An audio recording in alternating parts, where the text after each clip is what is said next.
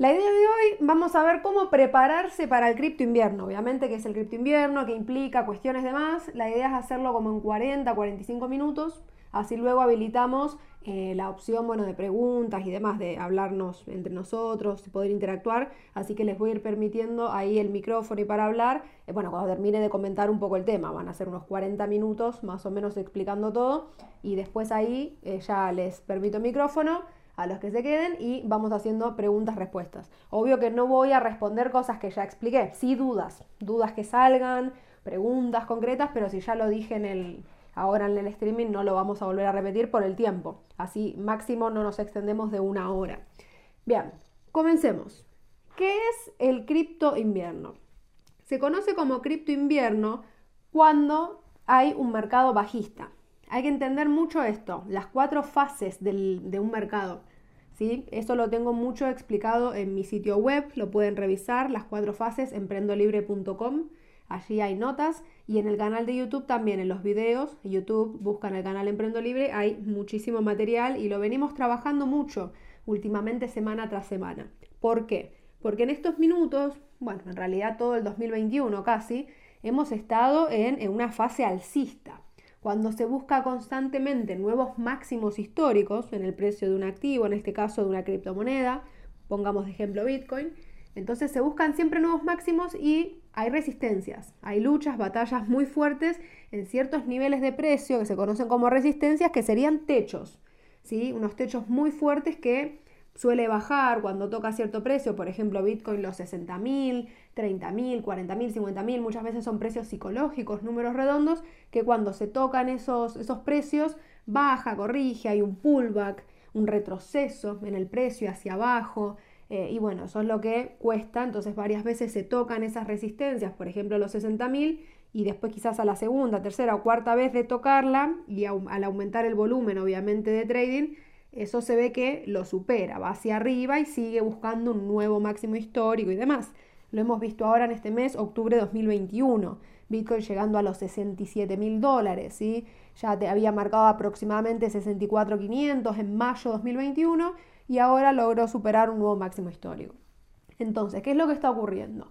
Partiendo de la base que, como dice el dicho, los árboles no crecen hacia el cielo, no crecen para siempre, o sea, tienen un límite, hay un techo de crecimiento obligadamente. ¿Por qué? Porque estamos hablando de mercados, mercados financieros, que dependen de la psicología, de los inversores, los traders, de todos los participantes, tanto del lado de oferta y demanda. Entonces hay que tener en cuenta ciertos factores que vamos a ir analizando ahora y también vamos a ver estrategias, cómo realmente nos podemos preparar. Pero primero es muy importante tener esta comprensión general del mercado. ¿Dónde estamos parados hoy? En un segundo rally alcista. ¿Qué quiere decir esto? Esta estructura de mercado se asemeja muchísimo a lo que fue el 2013, ¿sí? cuando Bitcoin también tuvo dos máximos históricos, o sea, hubo una carrera, bajó y después volvió, siguió hacia arriba y tocó un nuevo máximo, un doble rally. Entonces, en este minuto estamos en esa misma estructura, pero sabemos que esto, por más que la adopción cripto haya sido alucinante, muy grande eh, en muchos términos, tanto institucional desde el 2020 como de usuarios de retail. El usuario final, las personas comunes se conocen como retail, a diferencia de los inversores institucionales. Entonces hubo una adopción muy importante, pero así todo no es masivo. Tengamos en cuenta que en estos minutos hay estimaciones de que solo el 3% de la población mundial utiliza criptomonedas, alguna cripto, tiene alguna wallet o maneja algún servicio. Entonces, partiendo de esa base de un 3% de 8 mil millones de personas, realmente todavía somos pocos, somos unos pocos privilegiados, estamos recién en una fase muy temprana, esto no hay que olvidárselo.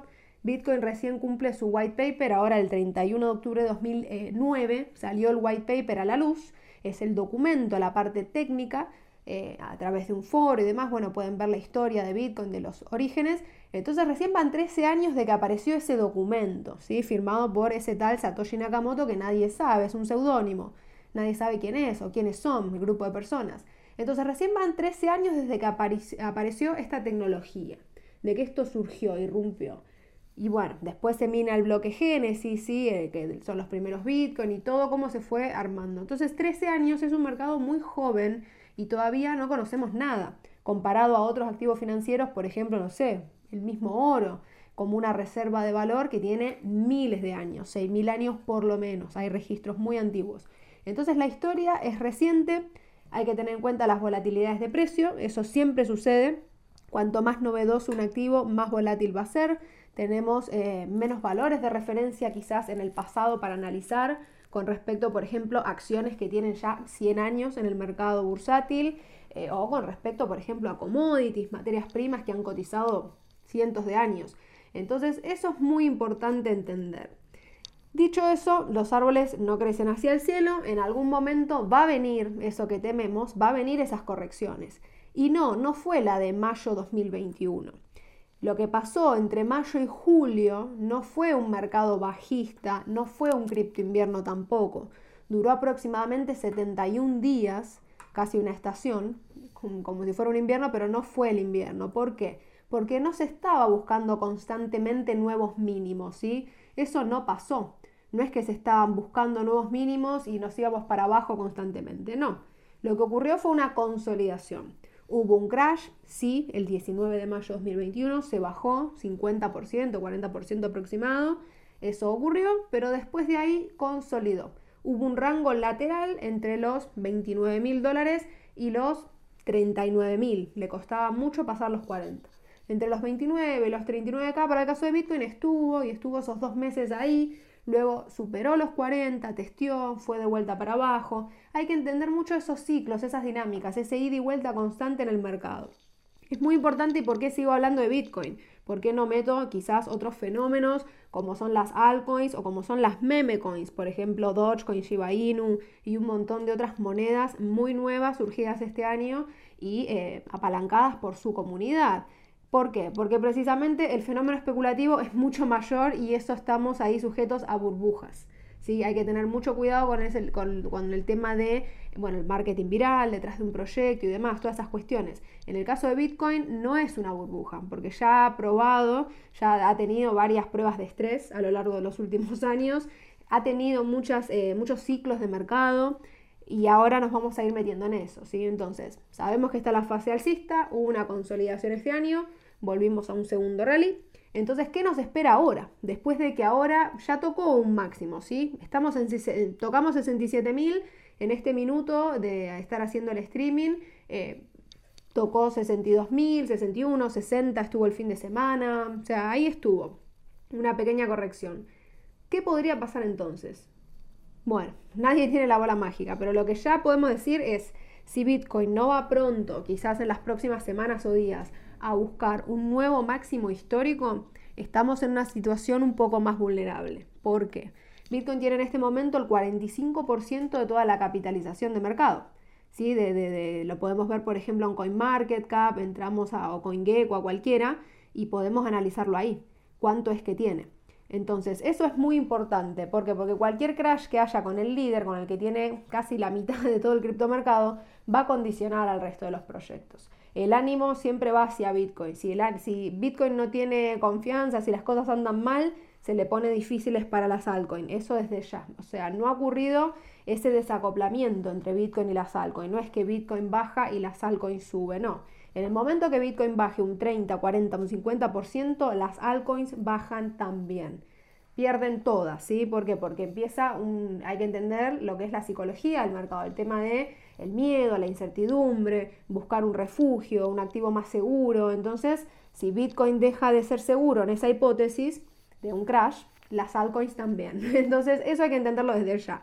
Eso en un primer momento. En un segundo momento sí ocurre que de repente los inversores buscan ciertas criptomonedas, altcoins, que están subvaluadas. ¿Qué quiere decir eso? Por ejemplo, no sé, alguna del top 100, top 200 que está como muy económica, muy barata o está sobrevendida, quizás el dinero se puede ir ahí en esa instancia. Por eso vemos quizás que en las semanas siguientes a un crash recuperan valor algunas altcoins, pero no vuelven a llegar a ese nivel desde donde cayeron.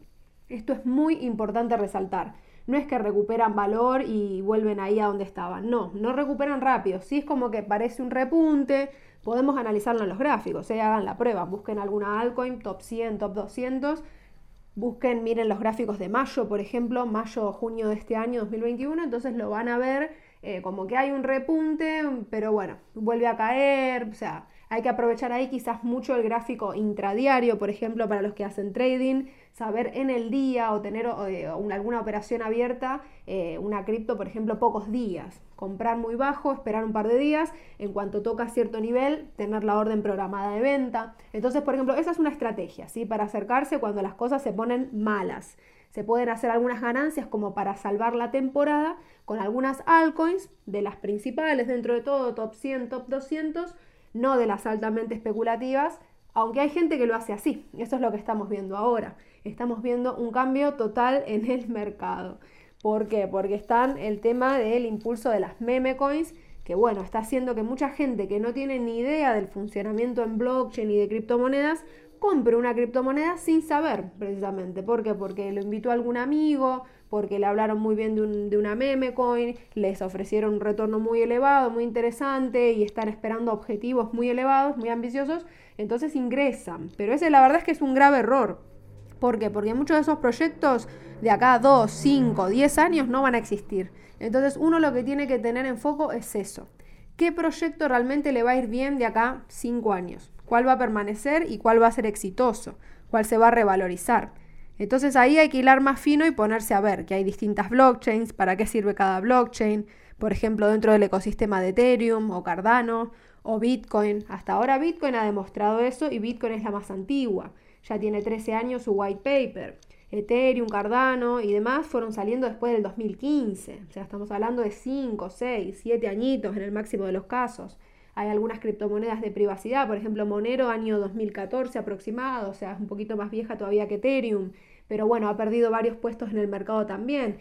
Entonces, eso es lo que hay que ver, mucho la comparativa. Los primeros años del mercado, quizás analizar desde el comienzo, 2009, 2010 a 2015, versus dónde estamos parados ahora.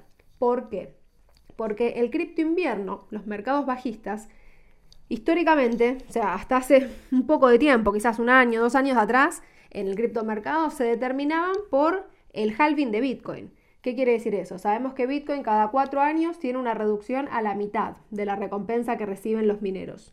Entonces, cada cuatro años se reduce, ¿sí? es decir, lo que se pone a circulación, la recompensa que ellos llevan, o sea, los nuevos Bitcoin que se minan con cada bloque y que se ponen a disposición, la oferta nueva, digamos, el flujo se reduce. Entonces, eso es lo que provoca lo que se llama un shock de oferta. Esto es muy importante, el concepto shock de oferta para entender el cripto invierno un mercado bajista. ¿Sí? Entonces, claro, es lo que pasó, por ejemplo, en 2020, el año pasado, con el tema de eh, las caídas. Hubo unas caídas tremendas, incentivadas, bueno, por lo que ya sabemos, en marzo 2020. Eh, con ese crash cayeron todos los mercados financieros, bursátiles, índices, criptomonedas, cayó absolutamente todo, entre un 30 y un 50% el mismo día. Pero ¿qué pasó? Bitcoin ese día fue el 12 de marzo 2020, llegó a valer 3.900 dólares el año pasado, increíble a estas alturas que estamos. Entonces mucha gente lo compró, se dio cuenta de los fundamentos, los bitcoiners, los que ya estaban en tema, lo vieron como una oportunidad. Entonces el que supo manejar su liquidez, el que tenía una estrategia, un plan, compró la caída y pudo acumular muchísimo. Y ahora ya un año y medio después dos años están extremadamente en ganancias, con ganancias muy importantes y a un valor de compra que difícilmente se repita. Entonces eso es lo que hay que saber mirar. Que Bitcoin se recuperó rápido, ¿por qué? Con respecto a otros activos financieros. Por el tema de que justo dos meses después, en mayo 2020, venía el halving, esa reducción a la mitad.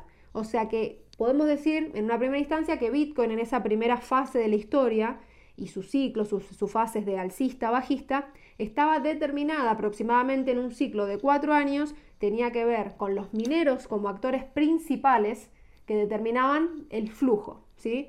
¿Por qué? Porque dependía de ellos, o sea, lo minaban y ellos lo ponen a disposición en el mercado si venden. Si los mineros minan, se generan, se generan los bloques, reciben la recompensa, lo minan y lo venden, ¿Eso qué hacía? Bueno, una presión de venta muy fuerte. Entonces, si en el mercado no hay una fuerza compradora que absorba esos, esos bitcoins de los mineros que se ponían a disposición, baja el precio.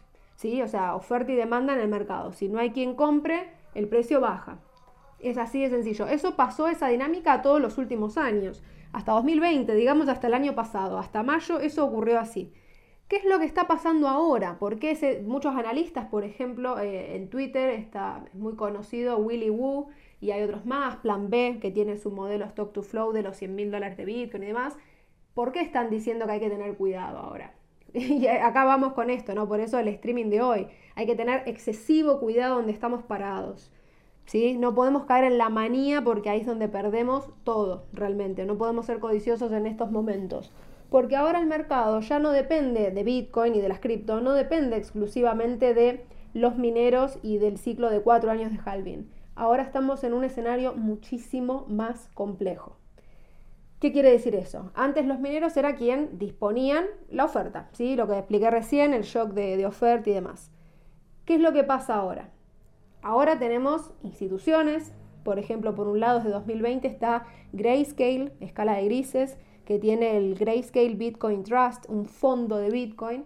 Entonces ellos, por ejemplo, cobran sus comisiones como un 2%. Entonces esas comisiones cada cierto periodo de tiempo, no recuerdo si es quincenal o semanal o diario también, las van liquidando al mercado. ¿Qué hacen? Venden Bitcoin para liquidar, lo tienen que liquidar los Bitcoin por efectivo, por cash, por ejemplo dólar, para pagar costos operacionales de su actividad económica. Entonces, ¿qué es lo que ocurrió en 2020?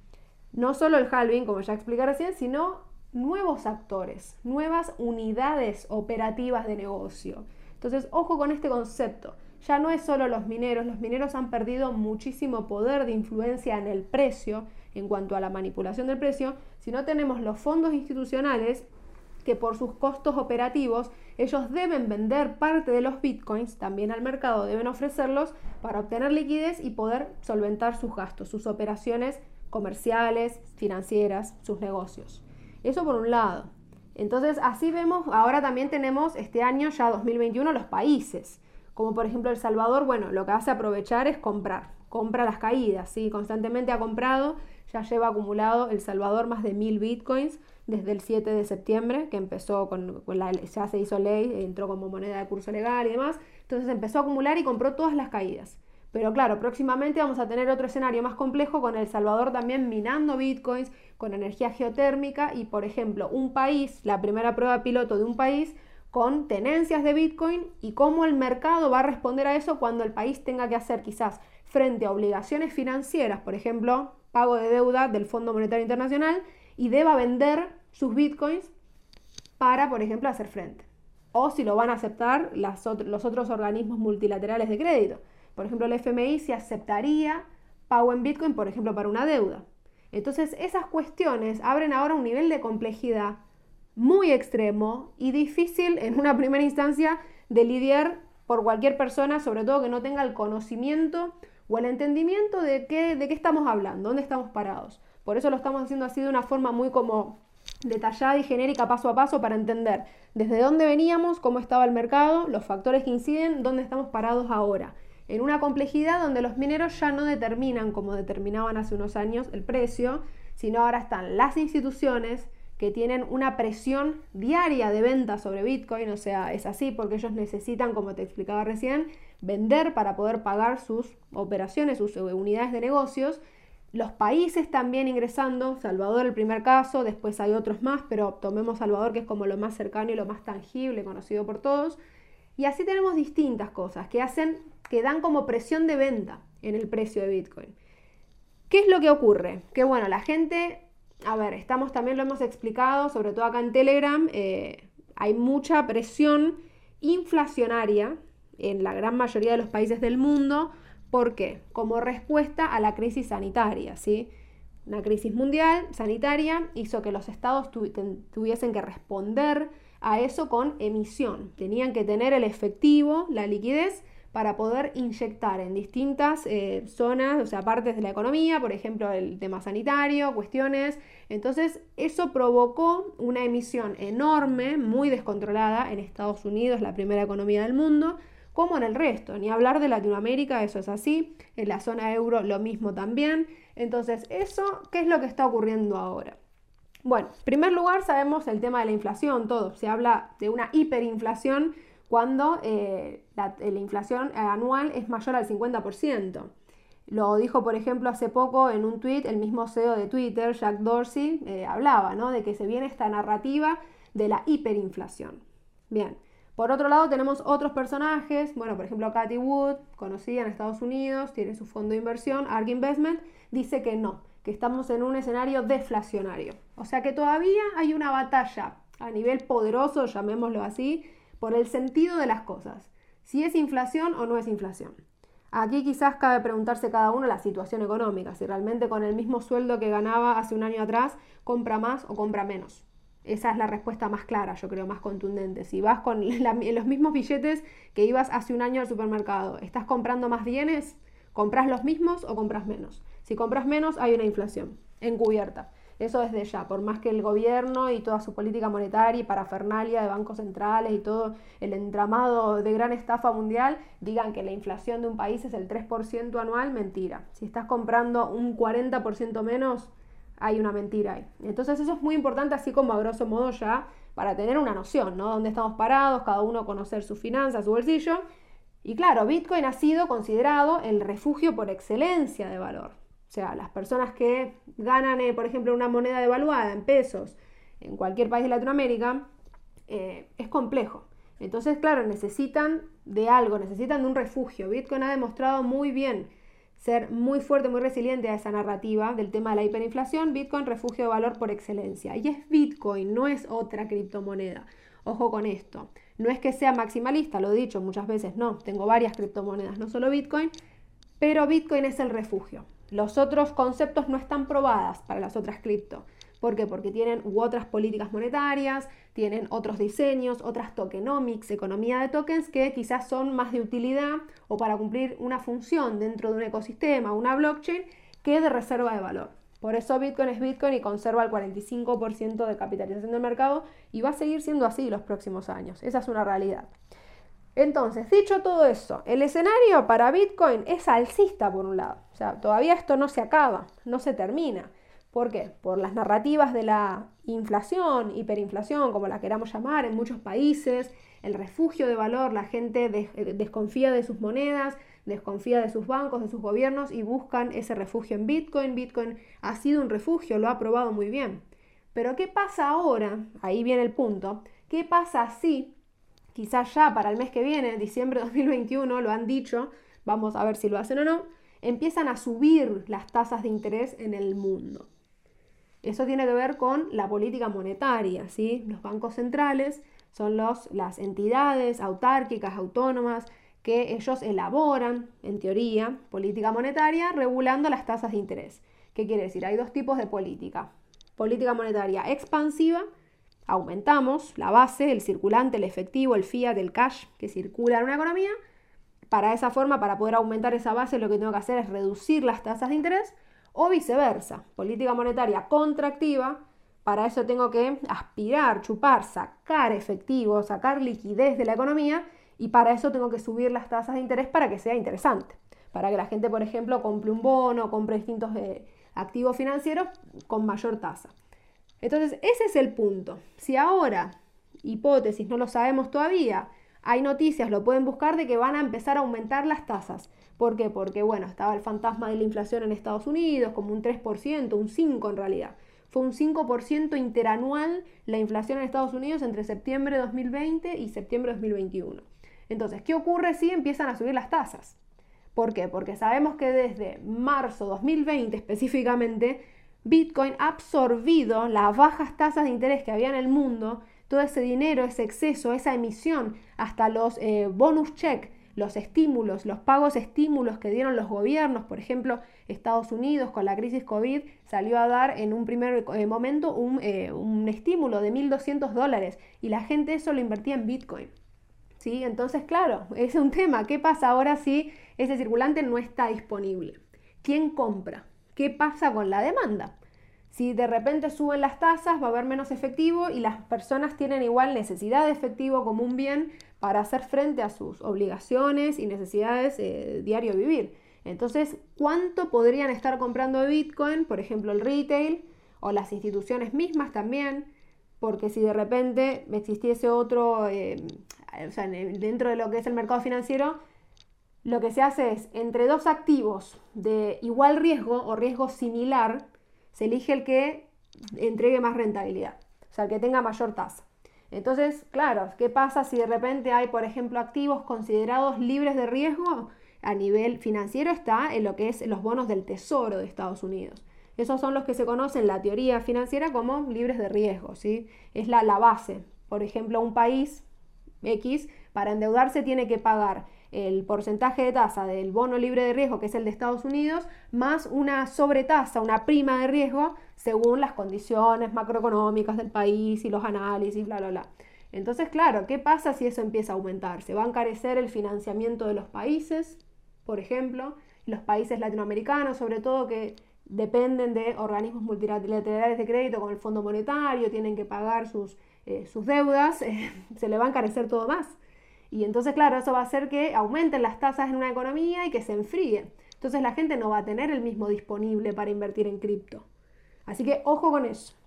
Eso como una primera alerta, estamos viendo, ya vimos toda la definición del mercado, de los factores claves y ahora desencadenantes, causas. ¿Qué podría causar el cripto invierno?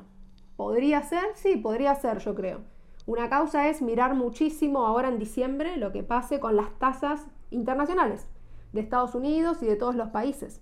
Hay que analizarlo muy bien lo que pase ahí. Ese es un factor, podría ser una posible causa. Otro factor, el que ya venimos viendo hace meses, que hemos alertado mucho en el canal de YouTube, es el tema del famoso apagón mundial, crisis en la cadena de suministro.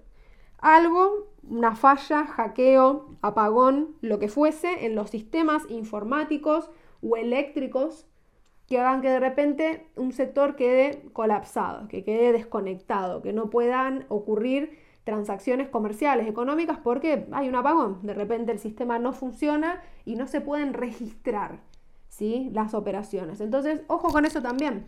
Lo hemos visto, por ejemplo, algo muy gráfico de lo que está ocurriendo es la crisis de los containers, ya lleva más de un año, año y medio, y en los últimos meses se ha visto eso en Europa, que los containers, que el desabastecimiento en distintos países del mundo, que Inglaterra, que en Estados Unidos, que no llegan los barcos, que tardan más tiempo, que salen más caros, los fletes. Entonces, hay ciertas cosas que las venimos trabajando que hay que estar atentos, porque ya las noticias están, ahora es cuestión de tiempo a ver quizás una combinación entre todos esos factores podría ocasionar un crash, pero en toda la economía mundial.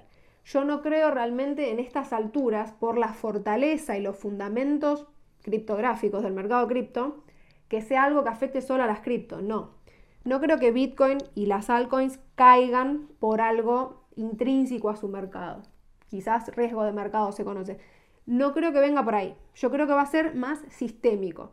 Va a ser algo que afecte a todo por igual. A las acciones, los índices, los ETF, los bonos, absolutamente todo como fue la última crisis, la de marzo 2020, el día que la OMS, o sea, a ver, pongámonos un poco como en perspectiva, Organización Mundial de la Salud fue la, que dictaminó, lanzó un, eh, anunciado, un, em, statement, un enunciado oficial eh, diciendo esto es una pandemia.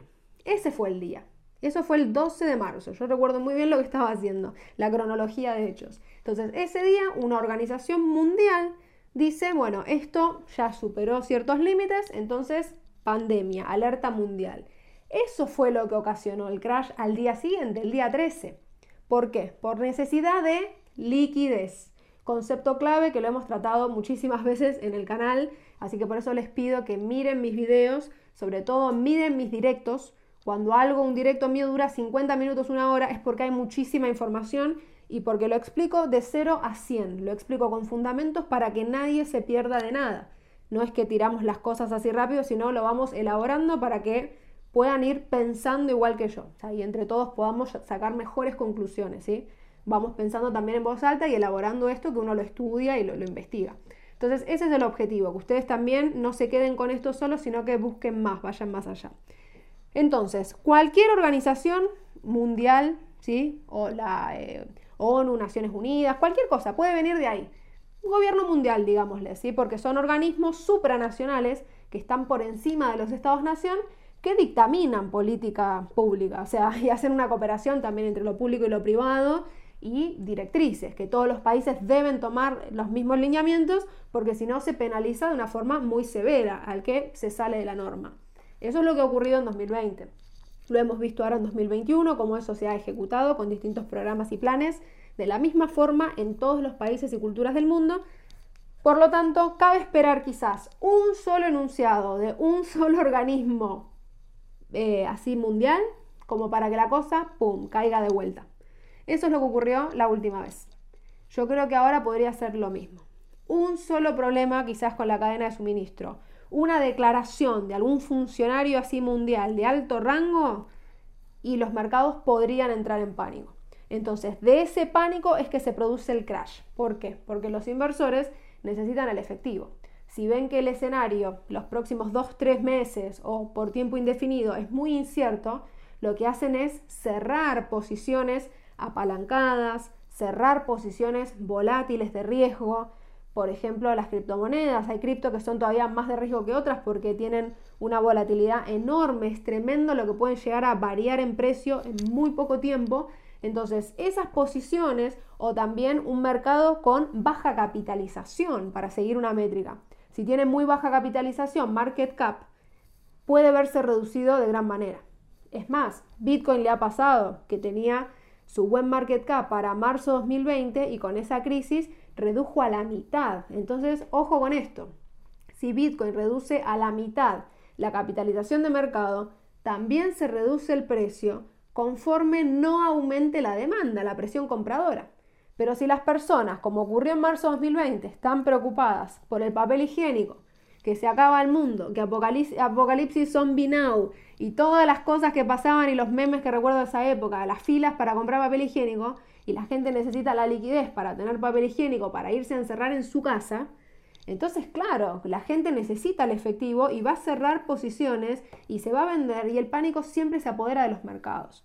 O sea, acá de nuevo tenemos el factor emociones, ahora estamos en una fase de manía, pero de la manía se pasa al pánico muy rápido, en un abrir y cerrar de ojos. Así que ojo con eso, basta una sola declaración, un solo problema grave a, nivel mundial y un funcionario que haga una declaración fuera de lugar para que de repente cause pánico y colapsen los mercados. Entonces yo creo que las criptomonedas sí están expuestas a eso, se ha dicho muchas veces, o sea, hay un análisis que se puede, em, se puede investigar y demás con métricas la correlación de Bitcoin con otros activos financieros. La verdad es que está todo ligado, ¿sí? En esta economía global no hay nada que esté aislado y que, a ver, hasta el mercado del oro, ¿sí? Que siempre ha sido históricamente milenario, una reserva de valor y ha sufrido y también se ha beneficiado de toda esta dinámica. Entonces, hay que tener cuidado.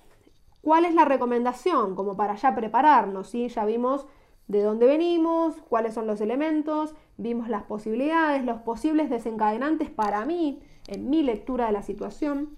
Entonces, ¿cómo prepararse? ¿Cómo prepararse para el cripto invierno? Teniendo por lo menos, por lo menos, ¿eh? un 30% de liquidez en cartera.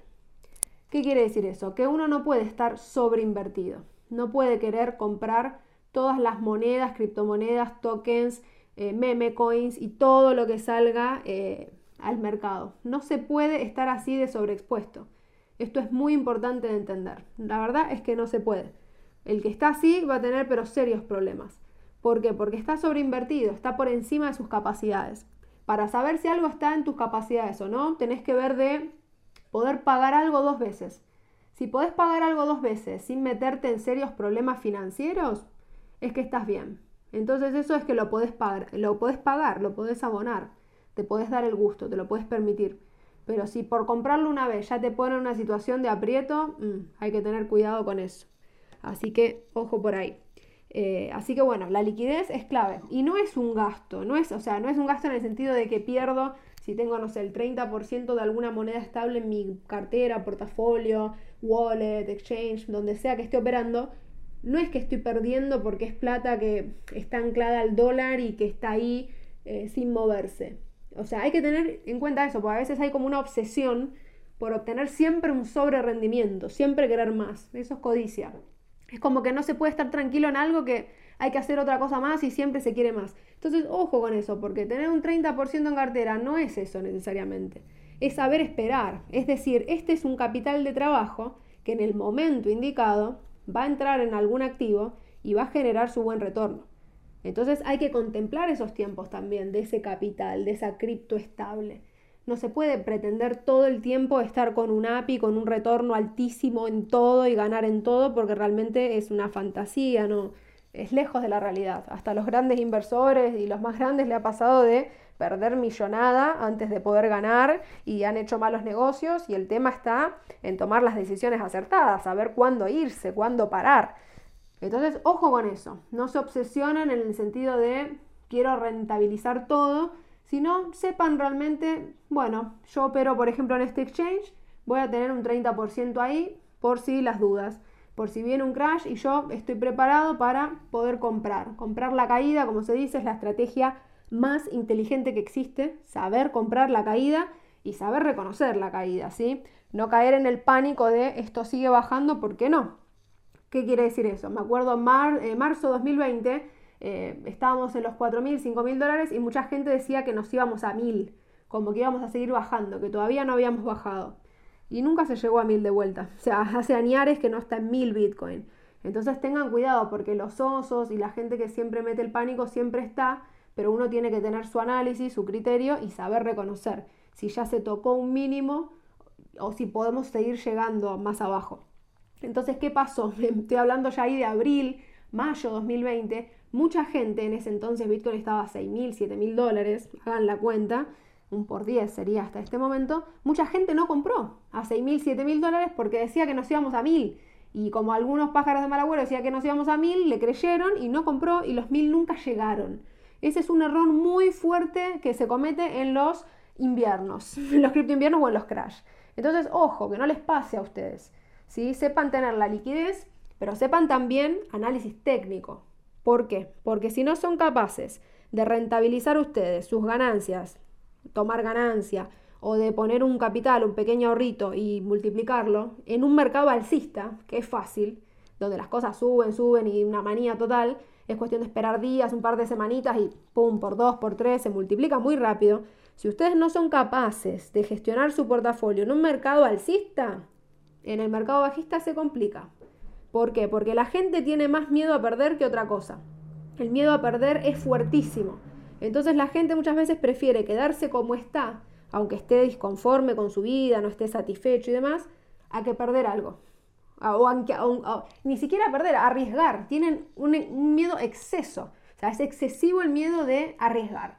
De decir, no sé, si tengo 100, podría perder 30 y quedarme en 70, a de 100 pasar a 1000. O sea, es como que son muy adversos al riesgo y sobre todo en eh, la psicología en mercados bajistas, en los famosos criptoinviernos. Entonces hay que tener en cuenta eso, que cuando la cosa va dura, fea, Mucha gente, a ver, si le decís, mira, si pones estos 100 y los puedes transformar en 1000 de acá a un tiempo, pero saben que podrían eh, esos 100 ser 70 en el corto plazo, no quieren que los 100 se transformen en 70. O sea, no quieren pasar por esa pequeña pérdida momentánea, que tampoco es pérdida porque no es que se vende, sí es una fluctuación, una volatilidad más bien. Si se vende es pérdida, si no es volátil nada más, está invertido. No quieren ver eso, que de 100 baje a 70. Entonces se pierden de pasar después de 100 a 1000 a modo de ejemplo. Y eso es así tal cual es Bitcoin y el mercado de las cripto. Entonces muchas veces hay que estar expuesto quizás un poquito a los riesgos para poder tolerar esa volatilidad, sobre todo en mercado alcista, porque claro, es muy lindo ver la volatilidad en mercado alcista, pero después no se lo bancan en un mercado bajista. Pero no se lo bancan o porque están sobreexpuestos, sobreinvertidos o porque no tienen liquidez o porque no son metódicos o porque no saben hacer análisis, no saben leer los gráficos, no saben interpretar el momento histórico del mercado. Entonces, por eso insisto que se eduquen, que se formen, que estudien análisis técnico, es muy importante para eso, entender de análisis fundamental, análisis técnico y estrategias. Es por eso que tengo mis tres cursos online, los pueden encontrar en emprendolibre.com. Tengo todo muy bien sistematizado ahí para que les dé todas las herramientas, toda mi experiencia y de estos años en cripto, para que ustedes puedan operar por su cuenta, que es la forma más segura de hacer. Entonces, si pueden sacar ganancias ahora en lo que quede del mercado alcista, que nunca se sabe cuánto realmente, eh, si lo pueden aprovechar ahora, buenísimo, porque cuando venga después el momento de bajar, van a estar mucho más preparados.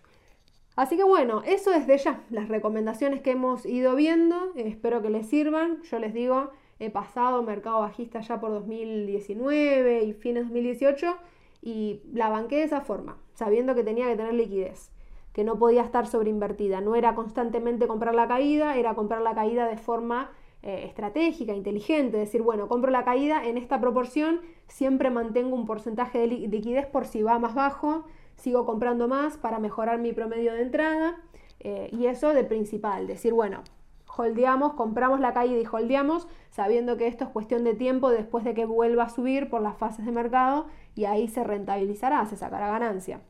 Así que bueno, mi recomendación es esa eh, y bueno, espero que les haya servido y que puedan sacar sus propias estrategias, sus propios planes de hold, planes de trading, es muy importante eso.